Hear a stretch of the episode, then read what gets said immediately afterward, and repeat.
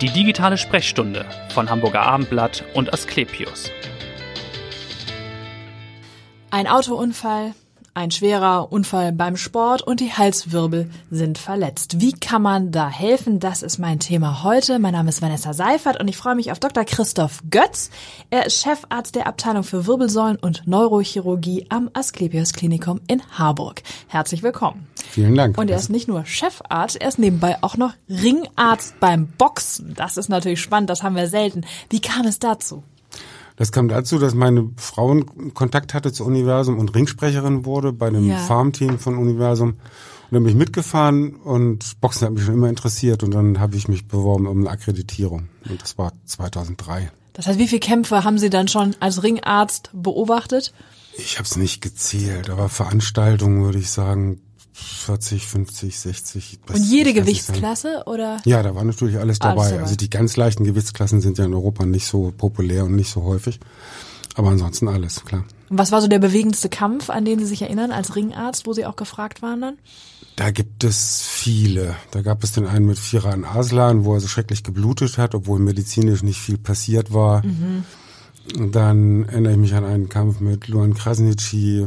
Dann erinnere ich mich an einen Kampf, wo ein technisch hervorragender Boxer äh, gegen einen, der wesentlich besser schlagen konnte, antrat und in der zwölften Runde, es ging um Ausscheidungskampf in der zwölften Runde kurz vor Schluss, zu sehr dran gedacht hat, ist gar nicht so schlimm und sich dann noch ein K.O. eingefangen mm. hat. Da waren alle sehr, sehr, sehr, sehr traurig. Und der Boxer hat sich davon nie wiederholt. Oh yeah. Nun haben Sie viele Kämpfe gesehen und wahrscheinlich aber auch viele Verletzungen dann ja auch. Sie haben es ja schon angedeutet. Es ist nicht so schrecklich viel, wie man denkt. Das meiste mhm. sind ja Bagatellverletzungen, ja. also die Katz an, an, an der Augenbraue oder in dieser Region schwere, ich habe mal eine ausgekugelte Schulter gesehen, schwere Verletzungen glücklicherweise nicht. Und die Boxer, die ich äh, ins Krankenhaus geschickt habe zur Computertomographie, die hatten alle nichts. Die haben ja. sich alle schnell wiederholt. Also gut. was richtig Schlimmes habe ich nicht gehabt.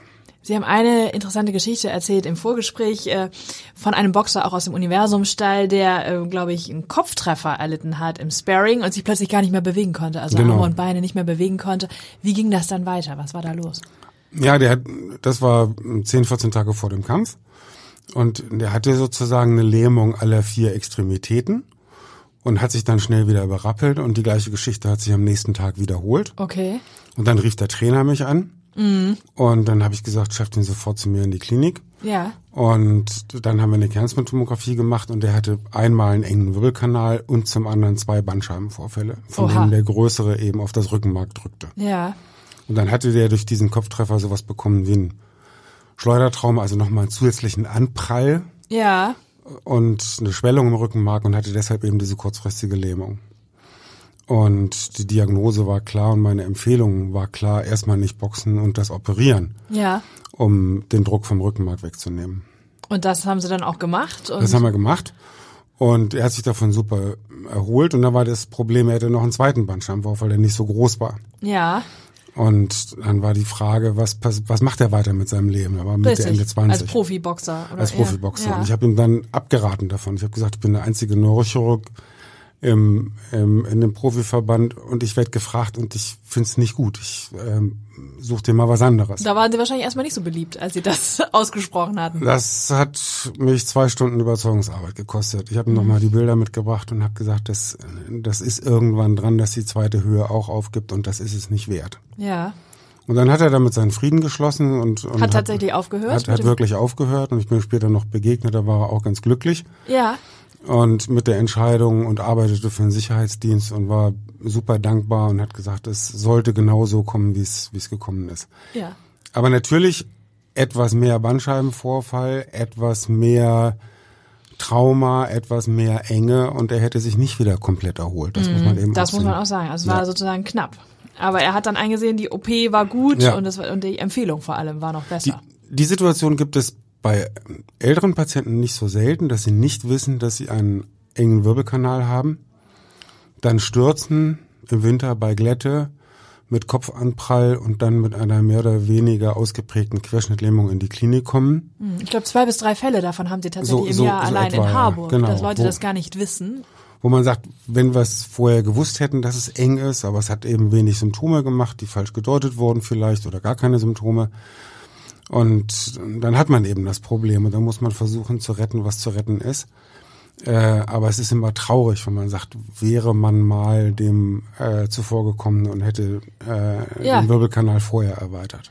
Aber warum wird es eben nicht festgestellt? Warum wird die Diagnose nicht gestellt? Dieser Enge, weil man, weil es eben keine Symptome macht und macht- niemand äh, das Bedürfnis hat, einen Arzt aufzusuchen dann. Der Druck auf das Rückenmark selbst tut nicht weh. Ja, Und es macht vielleicht ganz wenig Symptome, ein bisschen Taubheitsgefühl in den Händen und Füßen und das wird dann als Polyneuropathie, also als Degeneration der falschen, der, der kleinen Nerven dann fehlgedeutet. Gibt es ja viele Möglichkeiten. ja, Ähm, aber meistens tut es eben nicht weh. Okay. Und dann sind es ganz alte Menschen, wo man dann sagt, ach jo, das ist halt das Alter. Alterserscheinung. Kann halt nicht mal so sicher gehen und so weiter. Und dann wird es fehlgedeutet von den Patienten, von der Familie, gelegentlich auch von den Hausärzten. Es Ja. ist ja auch eine seltene Erkrankung. Das heißt aber, was tun Sie dann, wenn diese Patienten zu Ihnen kommen? Dann Dann geht es einmal um das, um das Timing der Operation. Es ist Ja. manchmal gar nicht klug, in eine frische Einblutung ins Rückenmark rein zu operieren. Wir gucken uns dann den Verlauf über die ersten Stunden an. Und wenn es sich eher zurückbildet, dann wartet man mal mit, der- mit der operativen Entlastung ab. okay. In den meisten Fällen operiert man das rasch und dann ist die Frage von hinten oder von vorne. Wenn es ein oder zwei Etagen sind, dann eher von vorne. Wenn es mehr Etagen sind, dann sagen die Empfehlungen, soll man es eher von hinten entlasten. Okay. Jetzt sind wir bei älteren Patienten, vielleicht gehen wir nochmal auf die jüngeren oder auf den Zusammenhang mit Sport. Äh, welche Gefahren bestehen denn da für die Halswirbelsäule im Zusammenhang mit Sport? Grundsätzlich sind die Gefahren ja gering, weil es sind meistens trainierte Menschen und auch bei untrainierten Menschen ist es vielleicht mal so, dass es irgendwie eine leichte Zerrung gibt Ja. in der Halswirbelsäule. Aber äh, es gibt eben nur bei schweren Traumen, sagen wir Motorradfahren, Ja. Autofahren oder so, gibt es wirklich häufige Halswirbelsäulenverletzungen. Insgesamt ist das Risiko schon gering bei den populären Sportarten Ja. wie Fußball, Leichtathletik. Das muss man schon sagen. Ja. Aber natürlich gibt es auch Verletzungen der Halswirbelsäule, wenn Stabhochspringer falsch runterkommt. Klar, Klar. das gibt es, aber es ist sehr selten. Und inwieweit äh, schützt ein Helm? Gut, bei Motorradfahrern sicher, aber vielleicht auch bei Sportlern. Ich meine, man sieht es ja auch beim HSV, hat man jetzt neulich auch gesehen, Klaus Jasula spielte ja auch immer Ja. mit so einem Helm. Ja. Ne? Schützt das tatsächlich vor, vor schwerwiegenden Verletzungen? Ist das empfehlenswert? Es schützt, weil es einen Teil der Geschwindigkeitsänderung abfängt. Mhm. Aber es gibt, siehe Michael Schumacher, es löst das Skiunfall, Problem. Genau, ein Skiunfall. Ähm, es wurde ja immer berichtet, er hat einen Helm getragen. Ja. Das ist für Neurochirurgen auch nachvollziehbar, Ja. weil der Helm natürlich die Beschleunigung nicht komplett abfängt. Das muss man ganz klar sagen. Das heißt, Helm ist schon sinnvoll. Beim Boxen ist es ja sehr umstritten, weil da natürlich auch vieles durchgeht und weil ähm, die Boxer sagen, man sieht schlechter. Man wird eher so. sogar hilfloser.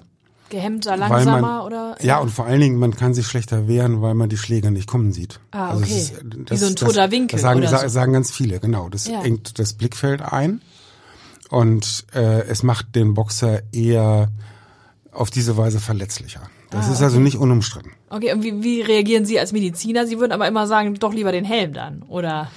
Das, das ist schwer zu vergleichen, weil das Amateurboxen ganz einfach von der Kampfdauer, von der Art, wie gepunkt wird, so sehr anders ist, dass man es Also. nicht vergleichen kann. Und welche Erkenntnisse gibt es über mittel- und langfristige Folgen für das Gehirn bei Sportverletzungen? Also der Klassiker ist natürlich die, die Demenz oder sowas wie ein Morbus Parkinson beim Boxen. Und äh, aber da muss man sagen, ist deutlich mehr nicht bekannt als bekannt. Das sind Ach ja so. immer so sporadische Berichte. Ja. Aber eigentlich müsste man beispielsweise beim Boxen oder beim Fußball oder beim American Football, das ist ja auch durch die Schlagzeilen gegangen vor einigen ja, Jahren, ja. müsste man eine Längsschnittuntersuchung machen über 10, 20, 30 Jahre. Ach so. Um, Das, ja. das kommt nicht zustande, weil es dafür auch kein Interesse gibt. Ich wollte gerade sagen, da ist die Lobby nicht da, ne, die das möchte. Das ist nicht nur die Lobby der Veranstalter Ja. und der Vereine, sondern die Sportler wollen es ja selbst auch nicht. Ach so.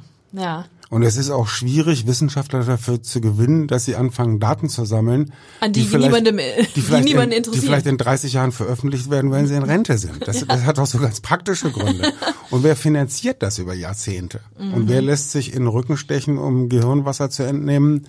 Ähm, nur, nur für den Erkenntnisgewinn der Menschheit. Ja, okay. Das hat ganz viele Gründe und deshalb kommt man nicht so richtig weiter. Es gibt Untersuchungen über Konzentrationstests bei Jugendlichen nach Sportturnieren. Mhm. Es gibt Einzelfälle und der Zusammenhang zwischen wiederholtem Kopfanprall oder Kopftreffern Ja. äh, im, im Boxen und möglichen Schäden, das ist ja völlig unstrittig. Aber wir haben keine sichere Beziehung zwischen Schäden und Auswirkungen. Und ich kann nicht erkennen, dass in den nächsten Jahren da ein Erkenntnisgewinn, ein Erkenntnisgewinn entstehen wird. Obwohl das in, unter den Ärzten beispielsweise in Großbritannien sehr populär ist, das Thema. Ach so, okay. Da gibt es eine ganz starke Ärztelobby, die sagt, verbietet das Boxen. Trotz der vielen Boxer oder vielleicht Ja, wegen ja. der vielen guten Boxer aus Großbritannien. Ach was. Aber okay, da sind wir gespannt. Wie ist denn der Zusammenhang zwischen beruflicher Belastung und Stress und irgendwie Erkrankungen der Halswirbelsäule? Gibt es da Erkenntnisse? Ich fange mal mit dem Stress an. Also der, der sogenannte Eustress, ja, der bedeutet ja, ich bin zwar angespannt, aber ich mache das eigentlich gern, ich bin motiviert. Ja. Und natürlich ist das eher geeignet, Schmerzen zu mindern und nicht Schmerzen zu erzeugen. Und die unbefriedigende Arbeitssituation führt natürlich zu einer vermehrten Schmerzempfindung. Es gibt aus den USA unzählige Untersuchungen über den Zusammenhang zwischen dem Ergebnis von Wirbelsäulenoperationen und der Zufriedenheit mit dem Leben, mit dem Familienleben so, und natürlich ja. auch mit dem beruflichen Leben. Ja. Was die Belastung angeht, es wird eher überschätzt. Das heißt, wenn man jetzt sagt, wer ist schuld daran, dass jemand einen Bandscheibenvorfall Ja. bekommt an der Halswirbelsäule, dann ist es eher, ich sag mal so banal, Pech als die berufliche Belastung. Ansonsten Ach so, müssten wir ja jeden Tag Sag, äh. zwei Zahnärzte haben oder so, ja, die sicherlich massiv belastet sind. Chirurgen natürlich auch. Wir arbeiten Wegen ja der auch Position, die sie weil, haben weil wir in, weil, weil, weil wir eine Zwangshaltung haben. Ja. Ja. Das bedeutet, die Zwangshaltung löst Schmerzen aus Ja. und ist damit nicht gut. Und deshalb wird ja auch bei der Erwerbsunfähigkeit dann teilweise gesagt, kann arbeiten, aber ohne Zwangshaltung des, des, des Kopfes. Das ist Ja. ja auch sinnvoll. Aber es löst keine langfristigen Schäden aus. Okay. Der wichtigste Punkt für eine Degeneration der Wirbelsäule mit dem Ergebnis von Schmerzen ist leider Pech. Ach so. Die jüngste Patientin, die ich an einem Bandscheibenvorfall an der Lendenwirbelsäule operiert habe, war 16. Ach so, tatsächlich, ja. Und das war eine komplett zermatschte Bandscheibe ohne jedes Trauma. Die war ganz einfach durch. Die war auch mikroskopisch von der Bandscheibe eines 70-Jährigen nicht zu trennen. Ach was. Und die Ursache ist tatsächlich Pech. Also da gibt's auch keine genetische einfach. Disposition, nö. Das spielt Es, keine äh, große ja, Rolle. es, es, es gibt Bandscheibenfamilien, das ist Ja. aber sehr selten. Und man hat einzelne Gene identifiziert, die möglicherweise was damit zu tun haben. Aber ich glaube, bei den allermeisten Patienten ist es ganz einfach eine persönliche Disposition, Mhm. die wir nicht kennen. So wie bei dem einen, der eine kriegt früher runzlige Haut und der andere später. Der Okay. eine pflegt seine Zähne schlecht und muss nie zum Zahnarzt, weil nichts passiert. Der andere macht alles richtig und Ja. hat ständig neue Löcher. Ja. Das, äh, die Wirbelsäule ist so ein bisschen so ein Verschleißteil. Okay, ja. Und ähm, wie schnell das verschleißt, äh, das ist nur in zweiter Linie, wenn überhaupt, mit der beruflichen oder sportlichen Mhm. Belastung ähm, verbunden. Aber ist natürlich da ein bisschen frustrierend. Oder kann man präventiv irgendwas tun, um den Bandscheibenvorfall zu verhindern? Na, je- jeder hat ja eine Begründung. Also von den Patienten, die wir in der Ambulanz sehen, gibt es nur ausnahmsweise jemanden, der nicht mir selbst eine Erklärung anbietet, warum er das hat. Ja. Weil er die kranke Mutter gepflegt hat, weil er sie nicht gepflegt hat, weil er Sport gemacht hat, weil er Ja. nicht Sport gemacht hat. Wir brauchen das so ein bisschen. Klar, jeder braucht eine Wir Erklärung. brauchen eine, wir haben ein Kausalitätsbedürfnis, Genau. warum ich hab, warum habe ich das und nicht der doofe Nachbar, den ich noch nie leiden konnte. Richtig. Ja. Das ist das eine. Das andere ist, ähm, dass natürlich jegliche Form der Bewegung, und da ist ein ungesunder Sport nach meiner Auffassung sogar besser als gar keiner, die Durchblutung aller Strukturen der Wirbelsäule verbessert, das Muskelskelett verbessert, ähm, äh, dazu beiträgt, dass wir das Gewicht kontrollieren können. Und deshalb ist das sicherlich sinnvoll. Ja. Nur, es ist keine Garantie. genau. Also der Werbespruch, ein starker Rücken kennt keinen Schmerz, ist einfach eine Frechheit. Weil Ist einfach- Das ist falsch. Ich habe zu viele Sportler dafür operiert. Die hatten alle einen starken Rücken Es wird halt auch gelogen in der Werbung, muss man sagen. Ja, das, das, das, das ist wirklich eine, eine Verheißung, die nicht gerechtfertigt ist. Mhm. Das ist so wie vor mm, 30 Jahren Butter oder Margarine, wo Mhm. man den Leuten klar gemacht hat, esst Margarine, keine Butter, dann kriegt er keinen Herzinfarkt. Was für ein Unfug. Das haben Sie gerade schon gesagt, Sie haben unzählige operiert. Was ist denn immer das Mittel der Wahl in der Therapie? Also wie geht man vor, wenn jemand mit einem Bandscheibenvorfall kommt? Das muss ja nicht immer operiert werden. Die, die meisten Bandscheibenvorfälle müssen nicht operiert werden. Das liegt zum einen daran, dass der Begriff des Bandscheibenvorfalles ja relativ ist. Die Neurochirurgen sind da strenger, also Mhm. das muss schon mehr sein, dass wir es Bandscheibenvorfall nennen. Ja. Und eine Bandsch leichte Bandscheibenvorwölbung wird halt auch mal von den Radiologen als Vorfall bezeichnet, wo wir sagen, sie Ist haben gar, gar sie haben gar keinen. Das Ja. irritiert die Patienten dann so ein bisschen. Gut, aber das Die hatten sich schon das- eine Erklärung gesucht für den Ja, die haben Bandscheibenvorfall. gesagt, ich habe vier Bandscheibenvorfälle. Niemand hat vier Bandscheibenvorfälle, eigentlich. So, ähm, man, man, muss, man muss danach gucken, das Primat hat immer, vorrangig gilt es immer, eine Operation zu vermeiden. Und das wichtigste, ähm, das wichtigste Tool, der wichtigste Faktor bei der Behandlung ist, dass Zeit vergeht. Ja, das passt nicht so richtig in unsere Zeit. Wir wollen Ja. schnelle Lösungen. Sofort Ja, so- werden, sofort. sofort äh, Ja. befreit werden von Schmerzen. Aber es ist erstaunlich. Wenn man eine richtige Virusgruppe hat, dann Grippe hat, dann liegt man zehn Tage auf der Nase. Wenn man ein gebrochenes Bein hat, braucht das vier oder sechs Wochen, bis es wieder zusammengewachsen Mhm. ist. Und an der Wirbelsäule ist es nicht so viel anders. Es Okay. gibt keine schnellen Lösungen. Ja. Man weiß, dass viele Bandscheibenvorfälle austrocknen können, kleiner werden können, sich ein bisschen verschieben können, so dass sie einen Nerven wieder freigeben, so dass die Schmerzen nachlassen, nachlassen. Und viele Bandscheibenvorfälle werden, gerade die großen, werden auf dem Körper, Körper abgeräumt. okay, Ja, also wenn man nochmal eine Kernspintomographie macht, nach zwei, drei Monaten sind die einfach weg. gut, ja. Das heißt, eine Operation beim Bandscheibenvorfall kann man in den allermeisten Fällen vermeiden. Und wann ist denn eine Operation nötig? Nötig, wenn eine gravierende Lähmung vorliegt oder im Extremfall die vegetativen Funktionen gestört sind, also die Sexualfunktionen oder eine Inkontinenz eingetreten ist, was sehr selten ist. Ja. Und dann natürlich, wenn die konservative Therapie nicht zum Erfolg führt. Okay. Und da sagt man, wenn Bandscheibenvorfall liegt mit den typischen Symptomen, dann erwartet man innerhalb von zwei Monaten eine nennenswerte Besserung. Ja. Der Grund ist der, dass man sagt, was der Körper in zwei Monaten nicht hingekriegt hat, an Verkleinerung des Bandscheibenvorfalles kriegt er in vier, sechs, acht Monaten auch nicht hin. Ach so, okay. Und wie läuft so eine Operation ab dann aus, aus Ihrer Sicht, aus medizinischer Sicht? Was, was macht man da? An der Halswirbelsäule? Ja, an der Halswirbelsäule. An der Halswirbelsäule gibt es drei Ansätze. Der eine Ansatz ist die Operation von hinten, die etwas seltener durchgeführt Ja. wird, wo sozusagen nur der Bandscheibenvorfall entfernt wird. Die zweite Möglichkeit ist die Operation von vorne Mhm. mit einer Versteifung. Da wird also die Bandscheibe weitestgehend ausgeräumt. Ja. Und dann wird ein Platzhalter eingefügt und dann in den nächsten sechs, acht, zehn Wochen wachsen die beiden Wirbelkörper zusammen. Okay. Und die dritte Möglichkeit ist auch von vorne und dann der Ersatz der Bandscheibe mit einer Prothese. Dieser Weg war vor 10, 15 Jahren extrem populär und ist eindeutig wieder in den Hintergrund getreten, weil man festgestellt hat, die erwarteten Vorteile gegenüber der Versteifung sind nicht eingetreten in langfristigen Studien. Wir machen das noch gelegentlich Ja. bei jungen Patienten, wenn wir sagen, es spricht nichts dagegen. Aber ich diskutiere auch den derzeitigen Wissensstand sehr ausführlich mit den Patienten, weil das, was man früher so erzählt hat, das ist die bessere Lösung, Ja, ja. weil man dann nicht behindert ist. Das ist ganz einfach falsch. Eine Versteifung in einer Etage behindert niemanden. Das merkt man nicht. Und wie viele Eingriffe nehmen Sie vor in Harburg, dass man mal eine Größenordnung sieht? Wir machen ähm, Bandscheiben, Operationen an der Halswirbelsäule haben wir derzeit so etwa 120 im Jahr. Okay. Und wie lange dauert so ein Eingriff im Schnitt? Eine Stunde etwa. Also, okay. Und birgt es irgendwelche Risiken für die Patienten? Jeder Eingriff. Jeder Eingriff. Je, jeder Eingriff.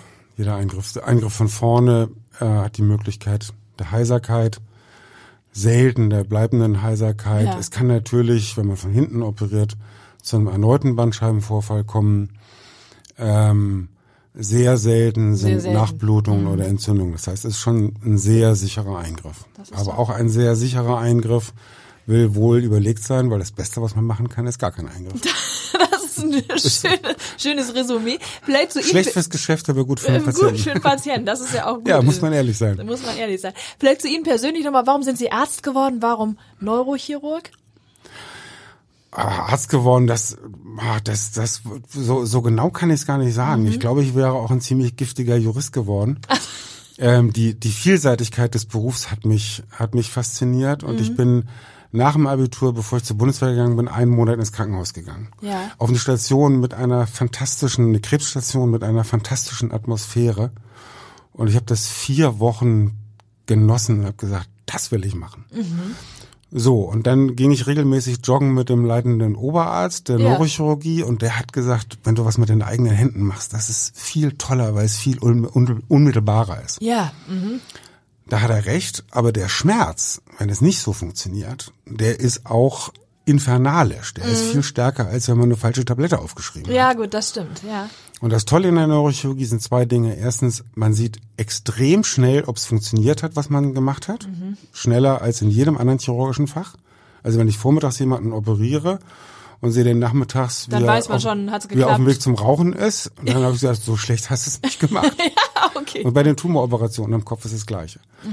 Und das ist die, die Lebensnähe der, der, der Neurologie. Die Neurochirurgie wird auch bezeichnet als neurologische Chirurgie. Ja. Das heißt, man kann das Leiden sehen. Okay. Und man kann Menschen befragen, wo tut's weh, seit wann und so weiter. Und dann untersucht man sie und dann kann man relativ präzise Diagnosen stellen ohne jegliches Bild. Das finde ich nach wie vor faszinierend. Das Ja, finde ich toll. Das glaube ich. Letzte Frage, was machen Sie, wenn Sie nicht in der Klinik sind? Was sind Ihre Hobbys? Ähm, mit dem Wohnmobil rumfahren mit meiner Frau, Okay, ja. bisschen Gärtnern. Das waren ja alles Dinge, die man jetzt in der Pandemie auch ganz gut machen konnte. Genau. Ne?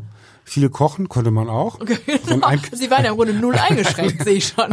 ein, einkaufen, einkaufen durfte man ja noch. ja. Ähm, lesen und Musik. Musik, ja. Schwarze Musik und Oper, das sind so meine beiden. Also emotionale Musik, Ja. das fasst mich an. Was ist die Lieblingsoper? Ah, schwierig zu sagen, La Bohème vielleicht. Ja, schön. Dann haben Sie schon die nächste, die nächsten Karten gebucht für die nächste, fürs nächste Habe Kulturereignis? hab, hab ich, hab, hab ich, hab ich noch nicht, aber ich habe die La Bohème in der Met gesehen, nicht das erste Mal. Und das war zum Heulen schön. Ja, das glaube ich. Vielen Dank, dass Sie heute da waren und so Sehr wunderbar gerne, vielen Dank. aufgeklärt haben. Und hören Sie gerne wieder rein in die nächste digitale Sprechstunde. Vielen Dank. Dankeschön.